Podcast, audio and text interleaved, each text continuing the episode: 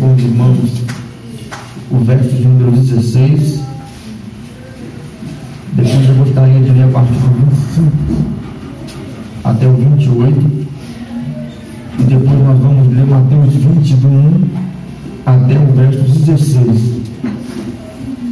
É um texto muito longo, mas eu gostaria de ler com os irmãos bem pausadamente, porque vai ser como o texto base para nossa meditação esta noite.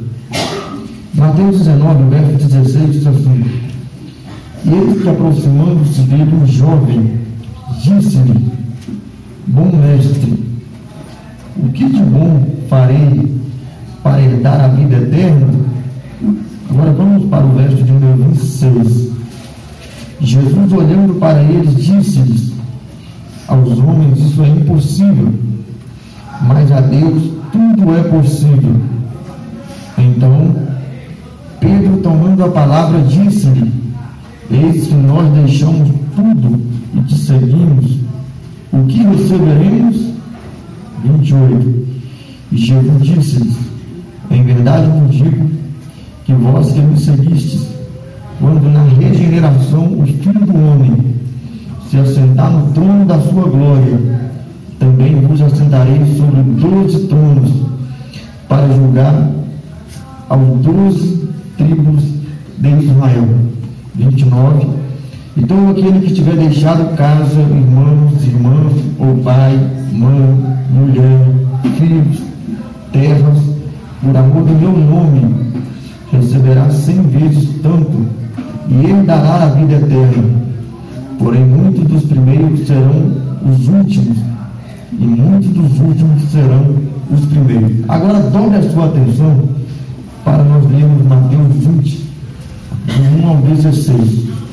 Porque o reino dos céus é semelhante a um homem, pai de família, que saiu de madrugada para salariar trabalhadores para a sua vinha.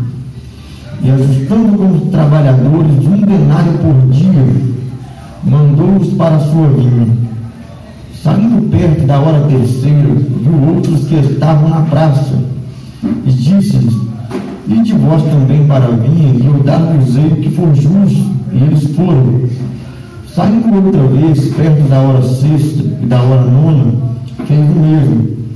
Saindo perto da hora undécima, encontrou outros que estavam ociosos e perguntou-lhes: Por que estáis ociosos todo dia?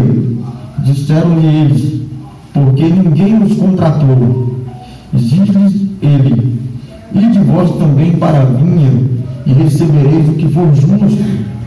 Aproximando-se a noite, disse o Senhor da vinha ao seu mordomo: Chama os trabalhadores e paga-lhe um denário, começando do último para os primeiros. Chegando que tinham ido perto da hora undécima, receberam um denário cada um. Vindo, porém, os primeiros que cuidavam que haviam de receber mais, mas do mesmo modo receberam um denário cada um. Recebendo-o, murmuravam contra o pai de família, dizendo: Esses últimos trabalharam somente uma hora, e tu os igualastes conosco, que suportamos a fadiga e a calma do dia. Mas ele respondendo, disse a um deles: Amigo, não te faço injustiça alguma. Conforme o combinado, te paguei um denário. Tudo que é teu, retira, pois eu quero dar a este último tanto quanto para ti. Ou não me é lícito fazer o que quiser com que é meu, ou é mau o teu olho porque eu sou bom? Assim, os últimos serão os primeiros, os primeiros serão os últimos, porque muitos são chamados e poucos são escolhidos. Quantos podem dizer amém? amém. Os irmãos podem se sentar. Meus irmãos, toda vez, todas as vezes que nós nos deparamos com qualquer parábola da Bíblia, eu sempre digo que nós precisamos tomar três cuidados. O primeiro, nós precisamos estar conscientes do espaço de tempo que separa Jesus ter proferido a parábola no tempo que nós estamos lendo. Segundo, nós precisamos estar atentos para o fator cultural, onde é que está sendo proferido a parábola. E por último, nós precisamos estar atentos para o contexto, ou o que vem antes da linha de raciocínio que Jesus está formulando. Nós sabemos muito bem que normalmente quando Jesus ele começava a pregar ou a ensinar, reunia em volta dele vários grupos de pessoas. Há quem procurava milagres, há quem gostava de ouvir o ensinamento, mas há também aquele grupo de pessoas que ia somente para poder tentar apanhar Jesus em algum erro, em alguma falha, em algum pecado. Então, quando nós olhamos para esses grupos de pessoas que estavam sempre à volta ou em volta do nosso bom mestre, nós vamos perceber que normalmente ele era indagado ou ele era questionado. E boa parte dessas respostas, Jesus ele normalmente contava uma parábola a fim de facilitar a mensagem ou a fim de que a compreensão de quem estava à sua volta fosse facilitada. Mas como eu falei para os irmãos, nós precisamos saber do espaço de tempo que está separado entre a parábola ter sido falada no tempo que nós estamos vivendo, como eu falei do contexto cultural da época e também o que vem antes, eu não posso ler nenhuma das parábolas sem que eu então perceba o que é que está em volta desse grande ensinamento. Porque boa parte das parábolas que Jesus contou, ele estava respondendo a alguma pergunta, ou ele estava esclarecendo algum assunto que se fazia necessário ele utilizar dessas parábolas. Quando nós olhamos para o termo parábola no grego, significa comparar. Por isso que é comum sempre no princípio de uma parábola, a gente perceber que Jesus está comparando. Normalmente os evangelistas começam dizendo assim, porque o reino dos céus é semelhante. E aí conta a parábola. Porque era uma maneira de Jesus simplificar os seus ensinamentos. Era uma maneira de Jesus responder a alguns dos questionamentos que eles recebiam naquela época e ele fazia isso constantemente por meio dessas parábolas. A parábola de Mateus 20, a partir do verso 1, ela não é uma parábola fácil de ser entendida, principalmente se ignorar o seu contexto. Qualquer leitor da Bíblia, fazendo uma leitura corrida, se deparar com Mateus 20 e ler do 1 até o verso 14, com toda a simplicidade do meu coração, eu afirmo que quase ninguém consegue entender ou extrair o verdadeiro ensinamento que Jesus quer que nós venhamos a extrair por meio dessa parábola. Então, o que é que está por detrás de Jesus contar essa parábola? Mateus capítulo 19, a partir do verso 14, tem uma história muito conhecida, onde um jovem rico, ele aproximou-se de Jesus e a Bíblia diz que ele chamou Jesus de bom. Aí Jesus deu uma repreensão dele e diz assim: Por que me chamas de bom? Se só há um que é bom, meu Pai. Na sequência, ele faz uma pergunta para Jesus: O que, que de bom eu posso fazer para herdar a vida eterna? Preste muita atenção nessa primeira pergunta. O que é que eu posso fazer de bom para herdar a vida eterna? Aí Jesus fala com ele que ele deve estar obedecendo os mandamentos. Aí ele pergunta quais. A Bíblia que Jesus menciona aqueles mandamentos que ele deveria obedecer. Interessante é que na mesma hora o jovem rico retruca o nosso mestre e ele vai dizer assim: Eu faço isso desde que eu sou criança. Eu obedeço todos os mandamentos. Jesus, conhecendo o coração daquele rapaz, ele falou com ele assim: então pega tudo que você tem, caso você queira ser perfeito, venda e dá tudo aos pobres. A Bíblia diz que o rapaz, muito apegado ao que ele possuía, ele não fez. O que é que ele faz? Ele vai embora então amargurado. Quando os discípulos de Jesus olharam para aquela cena do rapaz ir embora, sem fazer o que Jesus havia orientado eles, eles começaram a perceber o quão difícil era ser salvo. Aí, a Bíblia diz que quando Jesus vai condenar a riqueza, ele vai falar algo interessante. Ele vai dizer assim: porque é mais fácil um camelo passar no fio de uma agulha do que um rico ser salvo. Ele não falou que é impossível. Ele falou sobre o grau de dificuldade. E nós sabemos muito bem, porque o salmista, por exemplo, ele vai falar sobre o fato das nossas riquezas aumentarem. Nós não devemos colocar o nosso coração nelas. E tantas outras passagens que vai proibir ou que vai dar vazão sobre o perigo de ter riqueza e de conquistar as coisas, principalmente quando alguém coloca isso no lugar de Deus. Quando os discípulos percebem isso, a Bíblia diz que eles fazem, uma pergunta: como é que nós poderíamos salvar? Interessante é que o próprio Jesus toma novamente a palavra e vai dizer assim: aquilo que é impossível para os homens é possível para Deus. Interessante que Jesus não está falando de algo impossível para os homens, tratamos de milagre. Jesus não está falando de alguém morto, ele não está falando de uma doença incurável. Jesus está falando no contexto de salvação. Aí Jesus diz assim: aquele, aquilo que é impossível para os homens é possível para Deus. Quando Pedro toma novamente a palavra, ele vai dizer assim: mestre, e nós que vamos abrir mão de tudo, vamos largar tudo para se seguir, que é que nós vamos ganhar em troca? Aí Jesus assim: nessa vida, cem vezes mais, na outra, a vida eterna. Agora eu queria chamar a sua atenção que o que faz o apóstolo Pedro, como sempre, ser afoito e precipitado em tomar a palavra, é que na cabeça de Pedro, Pedro estava pensando assim: esse rapaz ouviu o que era necessário para ser salvo e não conseguiu fazer.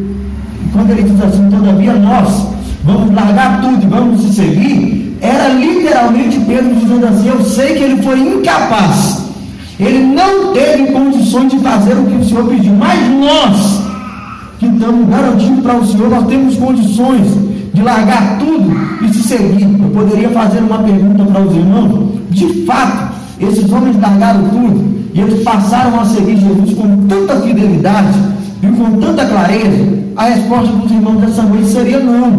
Nós sabemos muito bem que no momento mais difícil de Jesus, quando ele estava sendo crucificado, a Bíblia diz que todos os abandonaram e fugiram de longe, porque eles ficaram com medo, amedrontados. Mas depois Jesus trabalhou na vida desses homens mandou o Espírito Santo na vida deles, transformou, revestiu ele de poder e eles passaram então a viver uma nova fase. É sobre essas duas perguntas que eu queria que os irmãos atentassem. O que é que eu posso fazer de bom para herdar a vida eterna? Ou se nós vamos largar tudo e vamos se seguir, o que é que vamos ganhar em troca? É sobre essas duas perguntas que Jesus começa a contar a parábola dos trabalhadores da vinha. Atente para isso. No verso primeiro, a Bíblia diz que Jesus disse assim: Porque um pai de família saiu de madrugada para contratar trabalhadores. Já que nós falamos do contexto da época, todas as vezes que chegava o tempo das colheitas, o que é que os pais da família faziam? Os fazendeiros, com uma colheita não durava o ano todo, era alguns dias apenas do ano, o que é que eles faziam? Eles iam até a praça da cidade, porque era um local onde o povo estaria reunido para poder ser contratado. Era comum, chegava na época das colheitas, os fazendeiros, os pais de família sabiam muito bem aonde é que eles encontrariam pessoas para estar trabalhando na sua vinha. Só que a Bíblia começa a nos dar alguns detalhes que roubam a nossa atenção Porque Jesus vai falar a respeito dos cinco horários.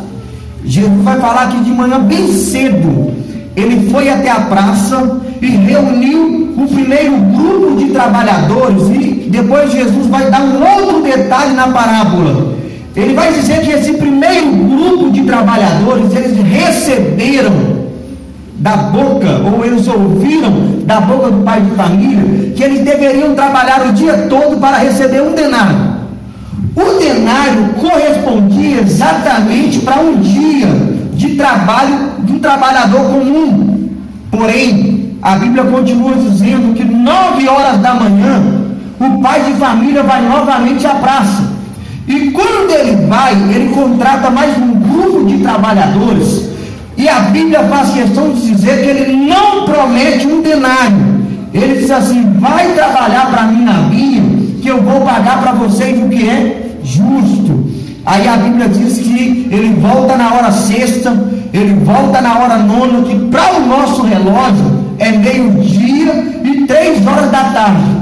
Esses outros dois grupos, eles ouvem da boca do pai de família a mesma coisa. Vão trabalhar para mim na minha, porque eu pagarei para vocês o que é justo. Lembra que o primeiro grupo vai trabalhar na vinha e eles recebem a promessa de receber um denário. Os outros três grupos ouvem da boca do pai de família que eles vão receber apenas o que é justo.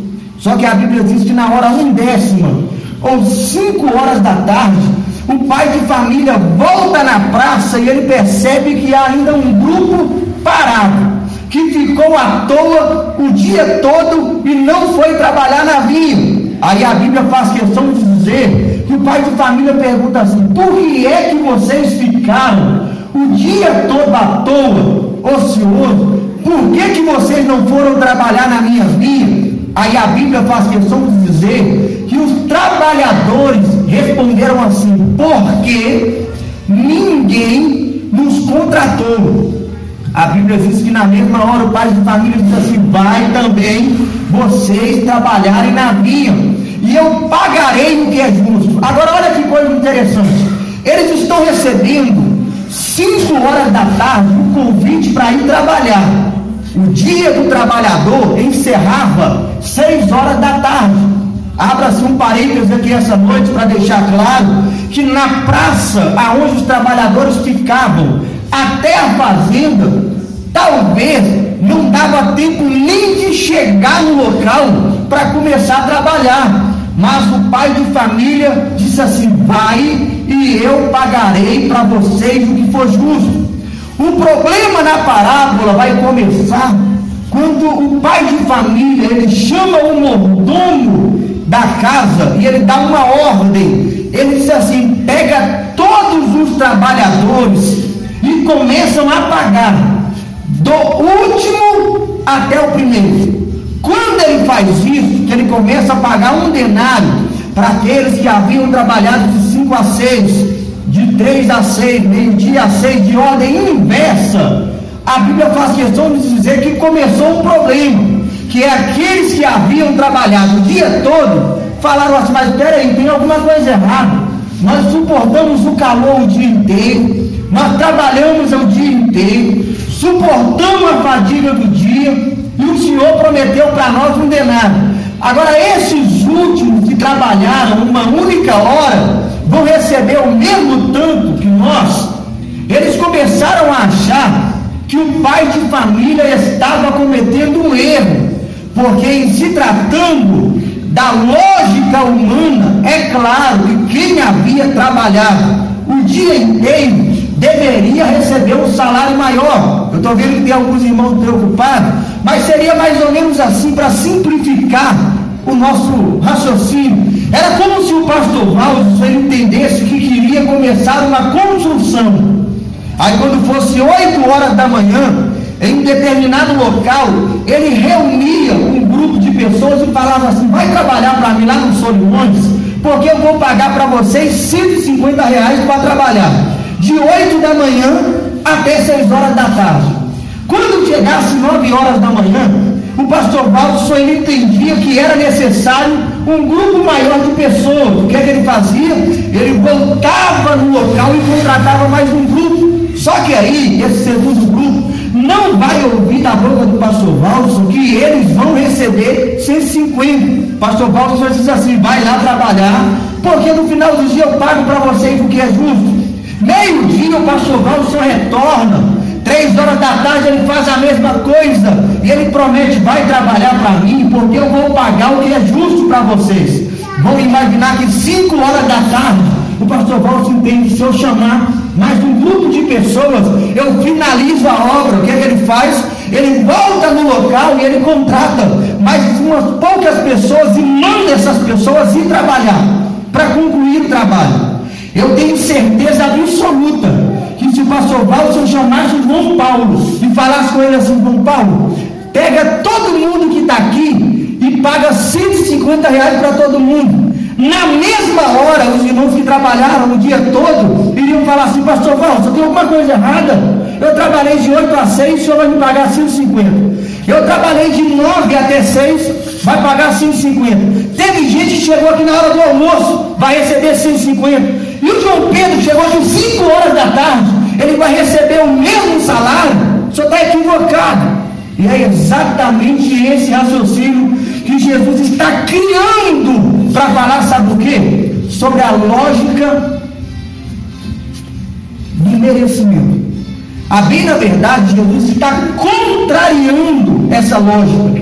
A parábola de Mateus 20, Jesus está falando sobre a sua graça. Lembra que Jesus está respondendo duas perguntas: o que é que eu faço de bom para herdar a vida eterna? E ele está preocupado em responder a indagação de Pedro: Mestre, eu vou largar tudo e eu vou te seguir. O que é que eu ganho em troca? É sobre essas duas indagações que Jesus está falando a respeito graça. Eu posso essa noite perguntar para os irmãos o que é que nós podemos fazer de bom para ser salvo. Sabe qual é a resposta?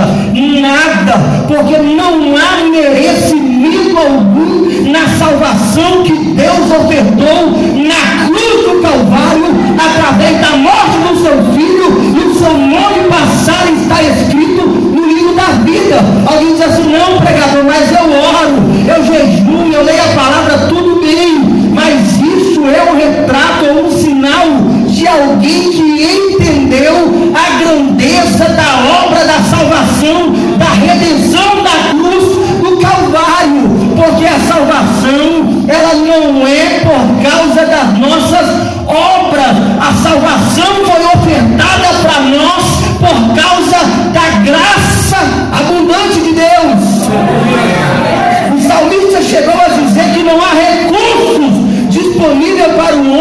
para poder resgatar a vida de alguém, porque os nossos recursos acabam antes. A salvação que você tem quando você acordar um dia pela manhã e Satanás falar assim, mas o que, que você vai fazer hoje?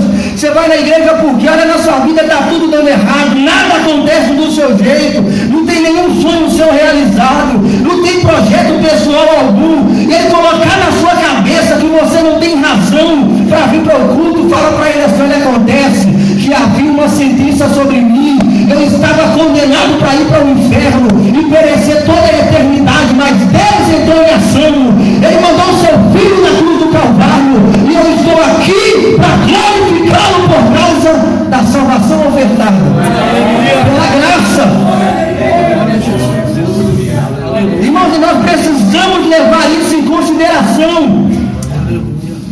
Porque tem crente que pensa que quanto mais tempo ele passa na igreja, a salvação vai ser a aposentadoria dele. Não. O nosso coração é enganoso. Nós temos e nós nascemos com a semente do pecado impregnada em nós.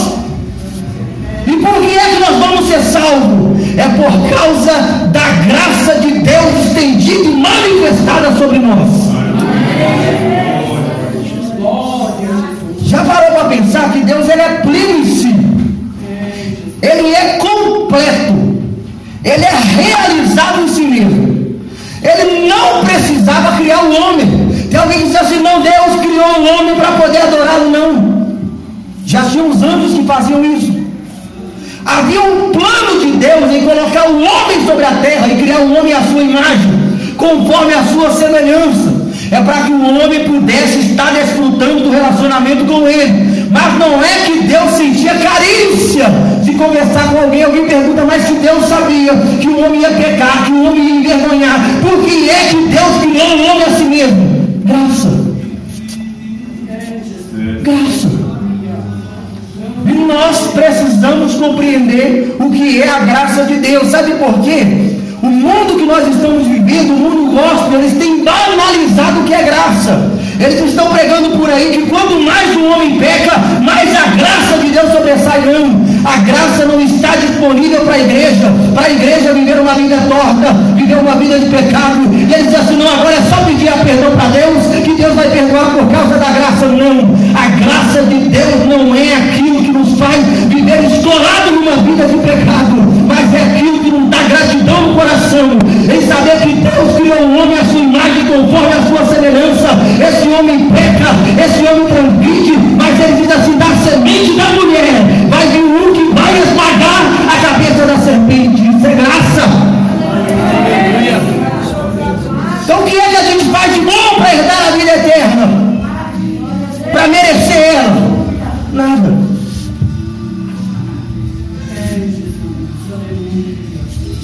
uma pergunta para os irmãos. Imagina que tem alguém aqui que tem 60 anos de igreja. Outros têm 20. Alguns têm 5 anos de fé. Talvez alguém aceitou Jesus tem um mês. Mas vamos imaginar que no final da minha mensagem chega um bêbado aqui. Aceita Jesus com um apelo. E após o culto, a trombeta toca e a igreja é arrebatada. Eu faço uma pergunta: quem mereceu mais ser salvo? Ninguém. É graça. Isso é obra da graça. Paulo, quando ele vai escrever a carta aos Efésios, capítulo 2, ele diz assim: Mas Deus, que é riquíssimo em misericórdia, que pelo seu grande amor nos amou, enquanto nós ainda estávamos mortos em nossos delitos e pecados. Por isso que eu estou dizendo que a salvação, ela é uma obra que nós aceitamos ela pela fé, mas nós não podemos esquecer que ela é por causa da graça de Deus. Foi Ele que nos amou primeiro. Então, quando nós falamos que a salvação é uma obra exclusiva que Deus pode ofertar ao homem pela fé e pela sua graça, é porque nós não tínhamos condições de enxergar, de ver, de entender a salvação, se Deus não fizesse através do seu Espírito o papel de convencimento do pecado, da justiça e do juízo. O plano da salvação foi todo criado por Deus. E sabe qual é a única responsabilidade que o homem tem? É de ouvir a palavra, a palavra penetrar no seu coração,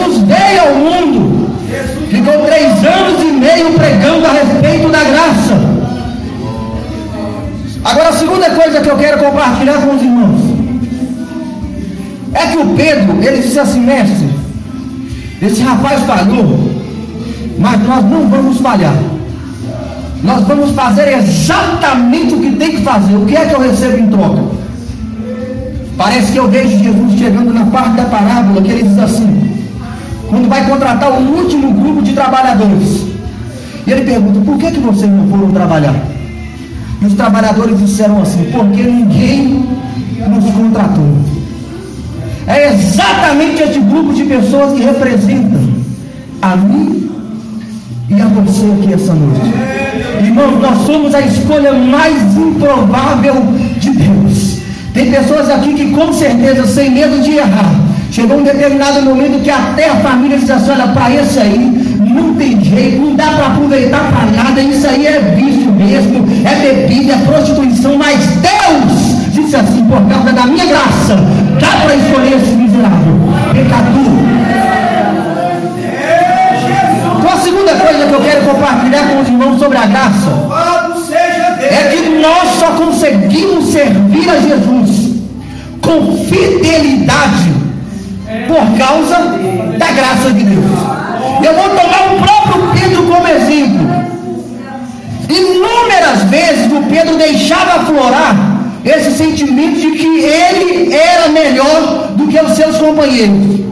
Uma determinada vez Jesus falou assim: Olha, ainda essa noite o pastor vai ser ferido.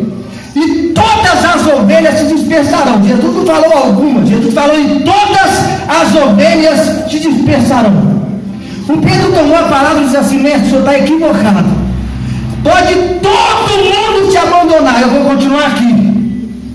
Aí Jesus entrou e falou com Pedro assim: Pedro, você está muito enganado. Porque Satanás pediu para me deixar você ser peneirado. Eu não sei se os irmãos já tiveram uma curiosidade, João Paulo, mas na época da colheita dos trigos, juntavam uns 20 homens em um formato de círculo e cada um pegava uma abraçada de trigo. A peneira que Jesus está falando, ou cirandar ali do trigo, era vários homens em volta com uma peneira. E eles pegavam o trigo pela abraçada, e quanto maior era a cacetada na peneira, mais os trigos caíam no chão. Quando Satanás pediu para Jesus para deixar o Pedro ser peneirado, ele estava querendo falar para Jesus assim, deixa eu acabar com ele, deixa eu bater nele de forma violenta para ver o que ele sobra. Mas aí a graça de Deus vai entrar em cima. Aí eu fiquei olhando, estudando a respeito disso. É que os comentaristas da Bíblia vão dizer que Satanás queria fazer com Pedro a mesma coisa que fez com Jó, mas acabar com a vida de Jó. Só que Jó, Deus falou com Satanás, pode tocar em tudo de menos na vida, que eu sei que ele vai conseguir ficar de pé. Mas conhecendo a Pedro, e Jesus conhece muito bem os céus, ele diz assim: olha, eu tive que rogar ao Pai para que a sua fé não desfalecesse. Quando eu olho para esse texto, eu estou literalmente vendo Jesus falando com Pedro: Pedro, você só vai ter condições onde chegar, até o final da sua jornada, não é porque você pensa que é melhor do que João, que você é melhor do que Tiago, é por causa da minha graça que vai estar estendida e manifestada através da sua vida. Só é possível terminar a nossa jornada orando, resdoando, lendo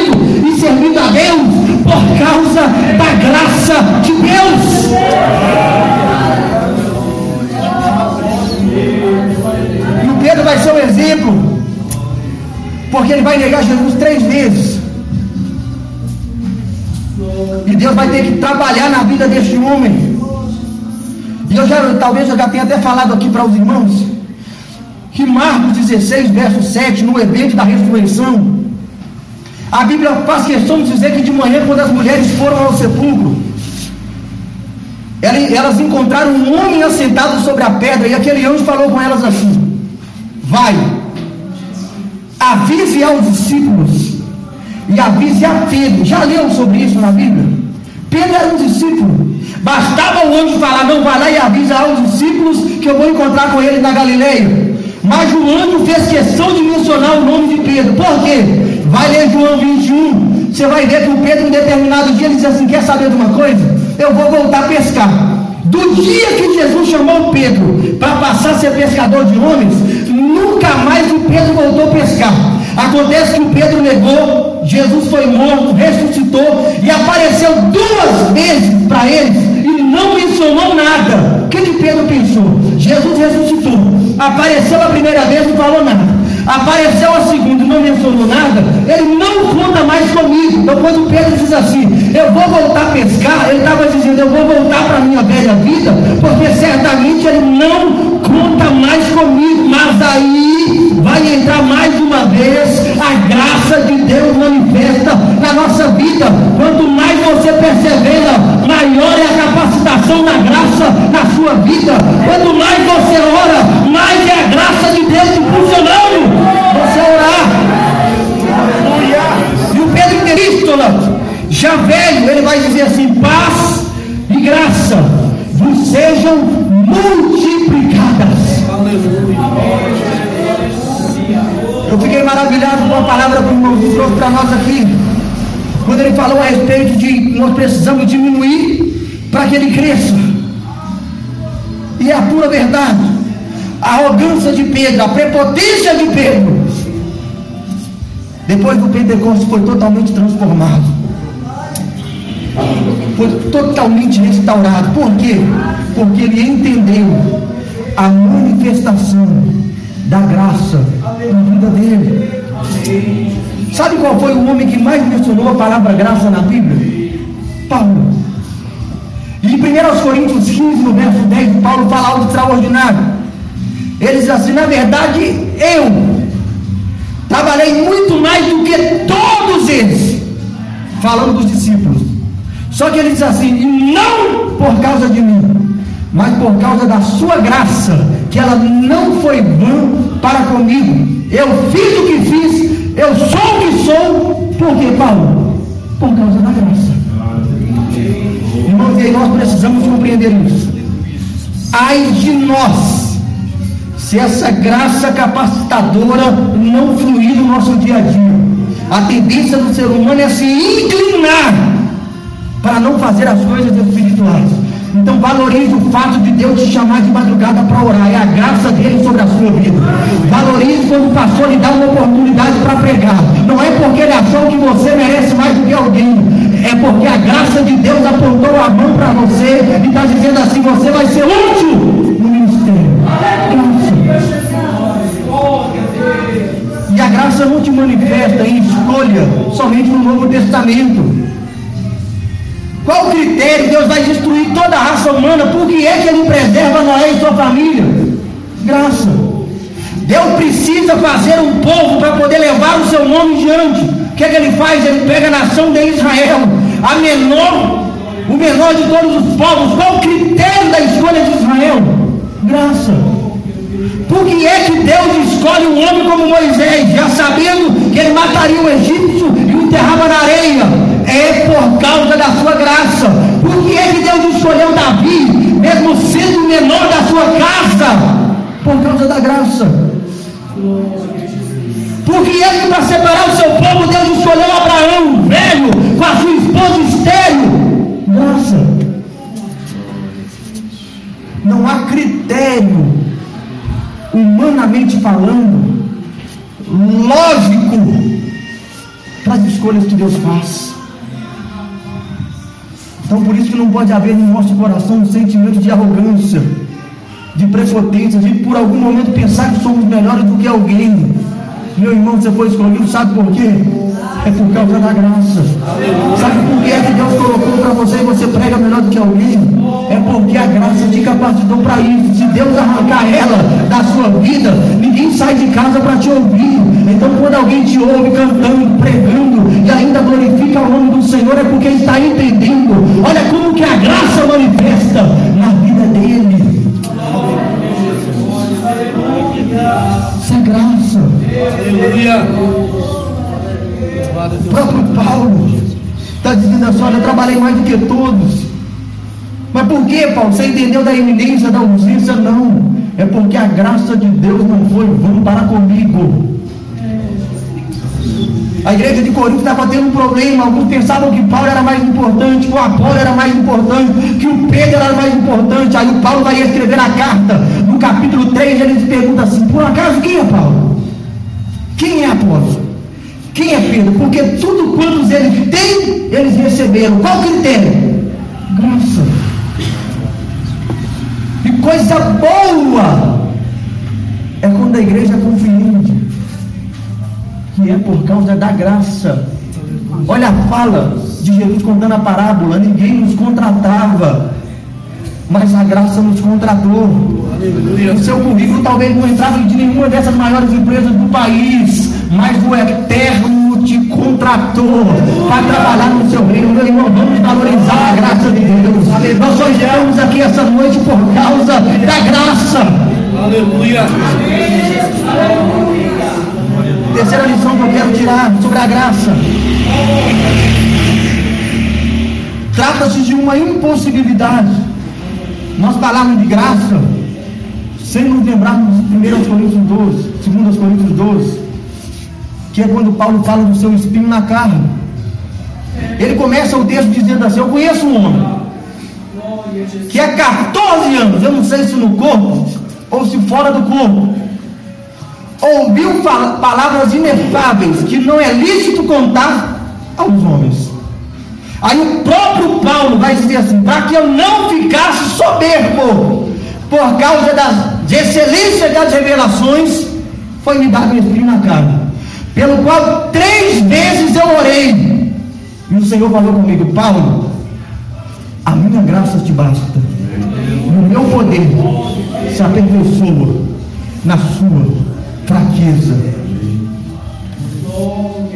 Na medida que Deus vai usando Paulo, na medida que Deus vai fazendo coisas extraordinárias na vida deste homem, e quando Paulo pensa em ficar soberbo, Jesus coloca o espinho na carne. Eu estou falando de um dos maiores homens que já pisou sobre a terra desse cristianismo, que ele ora três vezes para Deus retirar o espinho, e Deus fala com ele, Paulo, eu não vou retirar o espinho, mas eu vou lhe dar a minha graça. Agora, olha que coisa extraordinária. Quando o Senhor falou com Paulo, Paulo, porque a minha graça te basta. Essa palavra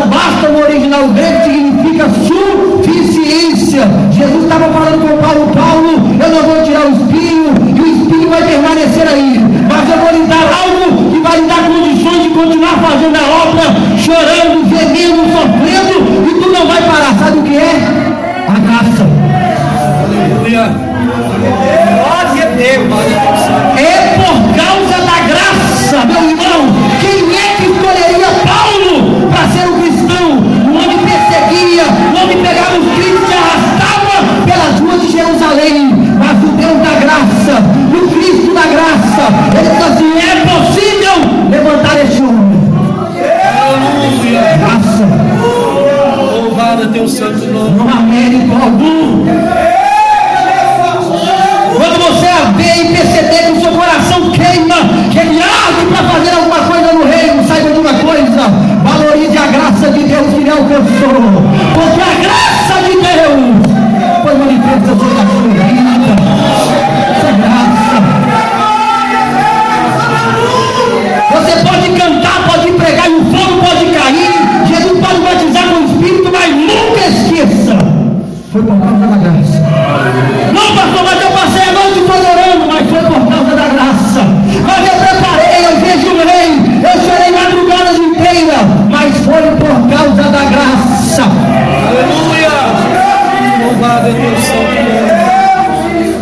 Senhor, mas o Espírito, a minha graça te basta, Pai. Por quê? Porque o meu poder se aperfeiçoa, sabe aonde? Nas suas fraquezas. Então, o que é que é a graça do Espírito na carne de Paulo? O meio pela qual Deus mostrava para Paulo através dessas limitações, era através dessas fraquezas, dessas incapacidades, é que o nome do Senhor estava sendo glorificado na vida do apóstolo Paulo. Isso é graça, meu irmão. Quer ver o que é graça? Uma ilustração. Quem já leu o livro Peregrino? Quem leu vai lembrar. Tem um determinado momento no livro que um personagem com o nome de intérprete. A casa estava completamente empoeirada. E uma mulher começou a varrer a casa, começou a subir aquele poeirão, e ela teve que parar de varrer a casa por causa da poeira. Entrou uma outra mulher na história do peregrino, que ela borrifava águas com as mãos, do jeito que muda, é, fazer com que a poeira ficasse úmida, e ela conseguiu varrer a casa sem poeira. Essa segunda mulher é uma representação do que é a graça. Irmão, saia daqui de tudo que você precisar de decorar, só decore isso. Tudo na nossa caminhada cristã que a gente faz por reino, de bom, é porque a graça de Deus está operando nas nossas vidas. Ninguém para com o lado carnal para falar, quer saber de uma coisa? Hoje eu vou ler 30 capítulos da Bíblia, não. Esse desejo, essa fome pela presença de Deus é uma manifestação da graça na sua vida. Então, valorize. Nós precisamos entender o que é a graça. Porque a nossa não compreensão do que é a graça de Deus é que faz com que por algum momento a gente pensa que a questão é nossa. É o nosso eu. É o eu trabalhando. É o eu orando.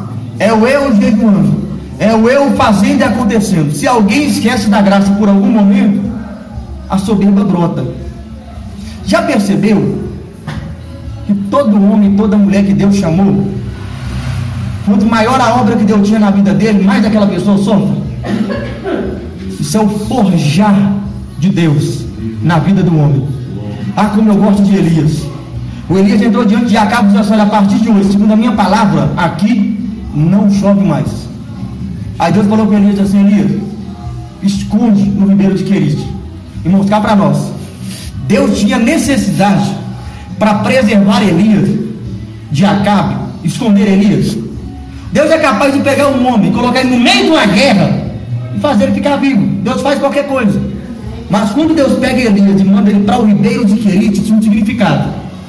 A palavra Querite no hebraico é cortado do tamanho certo. Querite era conhecido como um local onde se colocava madeiras, uma ao lado da outra. E quando uma era maior, eles cortavam. Daí ganhou o nome de Querite, onde se cortava madeira para igualar no tamanho. Depois Deus pega o profeta no Querite e fala assim: agora vai para Sarepta, para casa de uma viúva. Sarepta, no hebraico, era conhecido como um lugar de cadinho, fornalha. Todo homem que trabalhava com ferro, com aço, que queria fazer algum contorno no aço ou no ferro, o que eles faziam? Eles iam para Sarepta, porque lá tinha fornos e mais forno, com temperaturas elevadas, e o ferro ficava dentro do fogo, do fogo, o que é que acontecia? Fazia o formato que eles queriam. Olha o que, que Deus está ensinando para o profeta. Irmão, já imaginou o que é pregar uma mensagem e Israel inteiro prostrar diante de Deus por causa de uma mensagem. Já imaginou? Saiu no Brasil inteiro, João Paulo pregou uma mensagem, viralizou no Brasil inteiro. E o coração de João Paulo? Quebrei tudo. Foi através da minha mensagem. Olha o alvoroço que deu. Só que Deus vai pegando o profeta e Deus vai cortando ele. Deus vai forjando o profeta para quando ele entrar no Carmelo, que ele orar, e o fogo do céu cair, ele ter consciência que foi Deus que mandou o fogo do céu.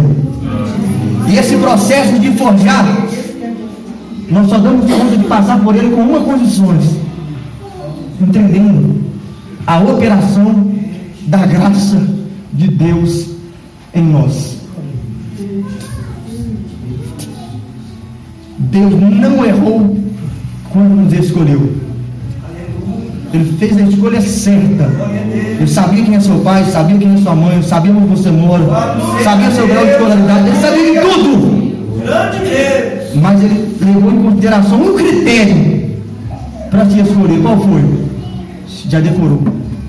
A graça. Davi foi escolhido. Um homem segundo o coração de Deus? Foi. Agora olha que coisa interessante. Olha a história de Davi. Davi cometeu algo que talvez eu e você não teríamos condições de cometer nunca, nem coragem. Mas ele fez. Por que é que Deus escolheu ele mesmo assim? Graça.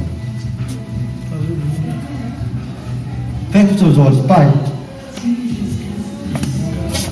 Mais uma vez eu quero diante da tua presença. Para agradecer ao Senhor pela oportunidade que o Senhor tem nos proporcionado.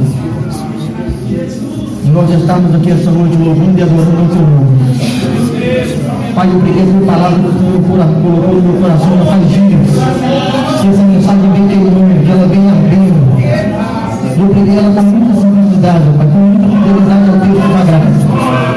Mas eu quero pedir que aquilo que eu tive condição de fazer através da minha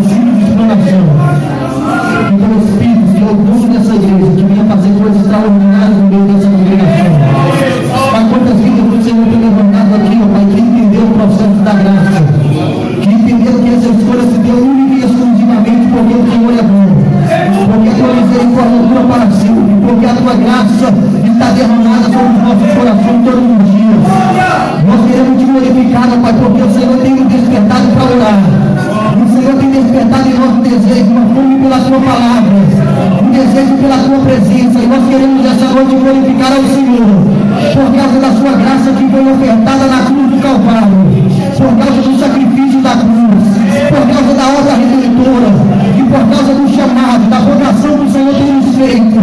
E nessa noite nós queremos agradecer ao Senhor, porque não foi nós que escolhemos o Senhor, mas foi o Senhor quem nos escolheu, para que possamos estar produzindo fruto, que o nosso fruto permaneça. Pai, nós pedimos essa noite, dá-nos a tua graça, esteja com as tuas mãos estendidas vida sobre nós. Continue preservando a nossa identidade. Continue preservando a nossa integridade. Para que o teu nome seja glorificado através das nossas vidas. Muito obrigado por causa